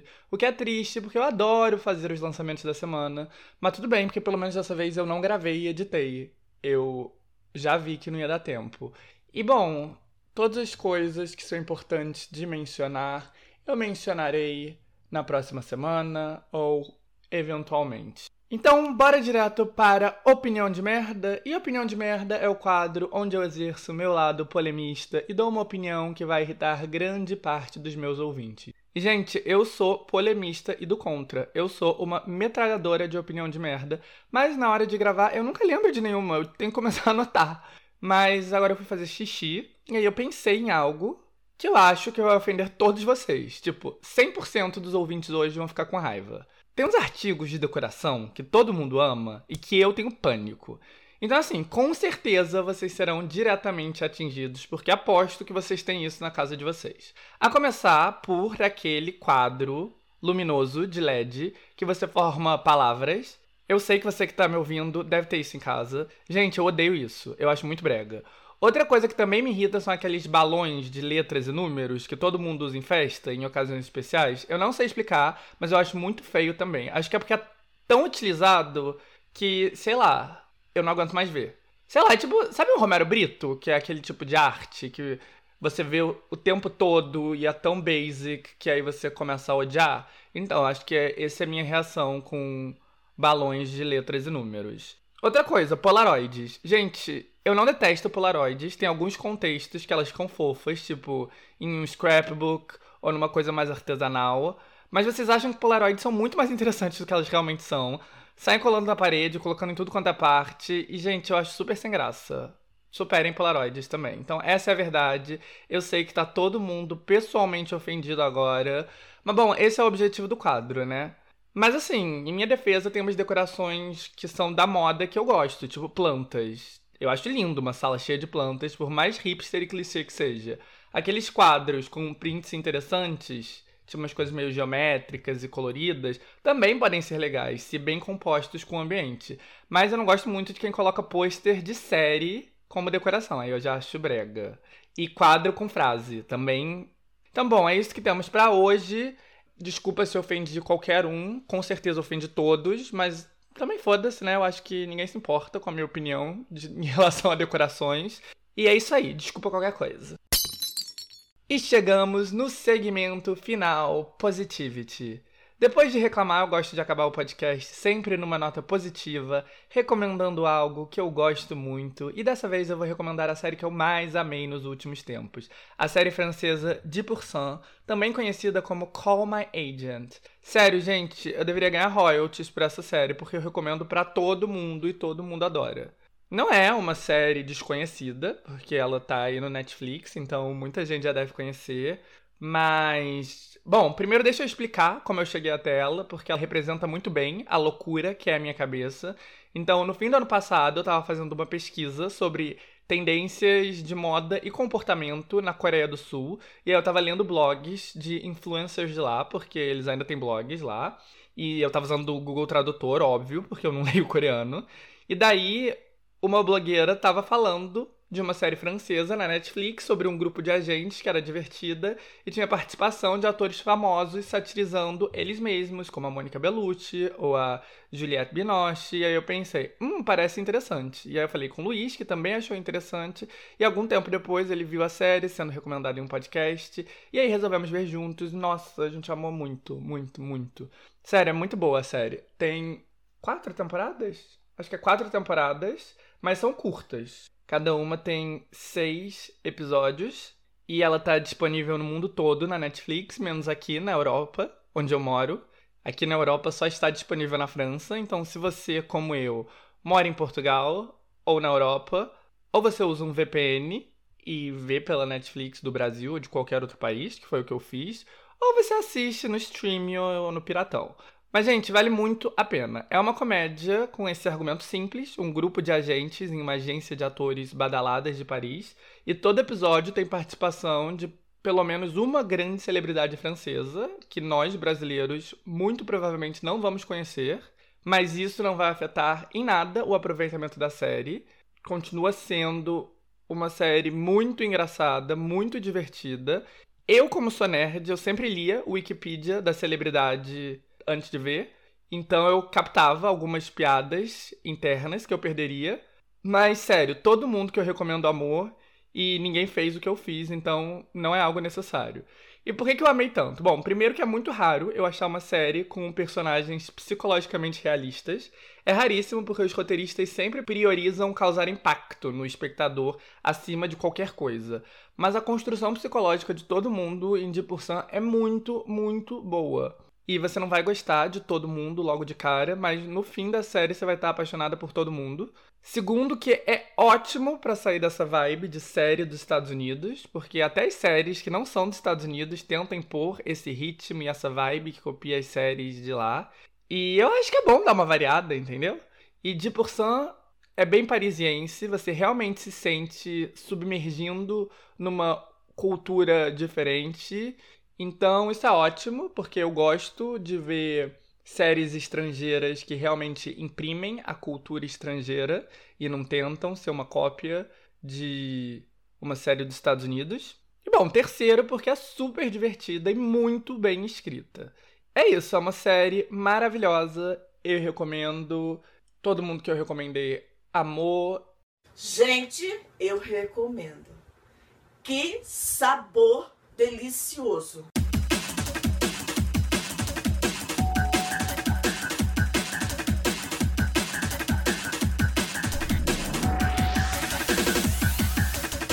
E, gente, assim chegamos ao fim do sexto episódio de Tá Causando. Eu adorei gravar esse episódio e agradeço muito a quem chegou até aqui. Espero que vocês tenham gostado e achado interessante. em relação ao canal do Telegram, eu não sei como fazer isso, tipo, grupo eu criei, mas eu não sei como dividir o link. Eu não sei, gente, é muito difícil a vida de podcaster que quer promover o seu podcast, mas tem fobia de redes sociais. Eu vou pedir ajuda pro Luiz e daí eu divulgo o link em algum lugar. Eu não sei, eu tô real perdido. E aliás, eu nunca dei o meu Instagram pessoal aqui, né? É Hey André Why So Hot. Hey, tipo H-E-Y. Eu uso muito pouco, eu tenho tipo 15 seguidores, porque como já disse, eu tenho um pouco de fobia do Instagram. Porém, eu posto novidades relacionadas ao Tá Causando lá, porque, né, eu tenho que promover em algum canto. Então, sei lá, talvez possa ser útil me seguir, mas eu já aviso que não tem nenhum thirst trap.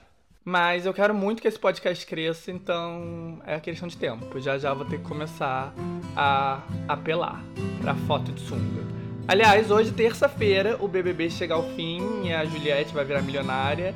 Então, recomendo eu estar tá causando para os amigos que vão ficar órfãos do pay-per-view e vão ter muito mais tempo livre a partir de agora. E é isso, gente. Amo vocês. Muitos beijos e uma ótima semana. Fiquem com um pouquinho de Your Power, a nova música da Billie Eilish, que, como eu disse, eu tô adorando. Até terça que vem. To abuse your power. I know we didn't choose to change. You might not wanna lose your power, but having it so strange. She said you were a hero, you played the part, but you ruined her in a year, don't act like it was hard. And you swear you didn't know. No wonder why you didn't ask. She was sleeping in your clothes, clothes. But now she's got to get to class. How dare you? And how could you? Will you only feel bad when they find out if you could take it all back? Would you try not to abuse your power? I know we didn't choose to change. You might not want to.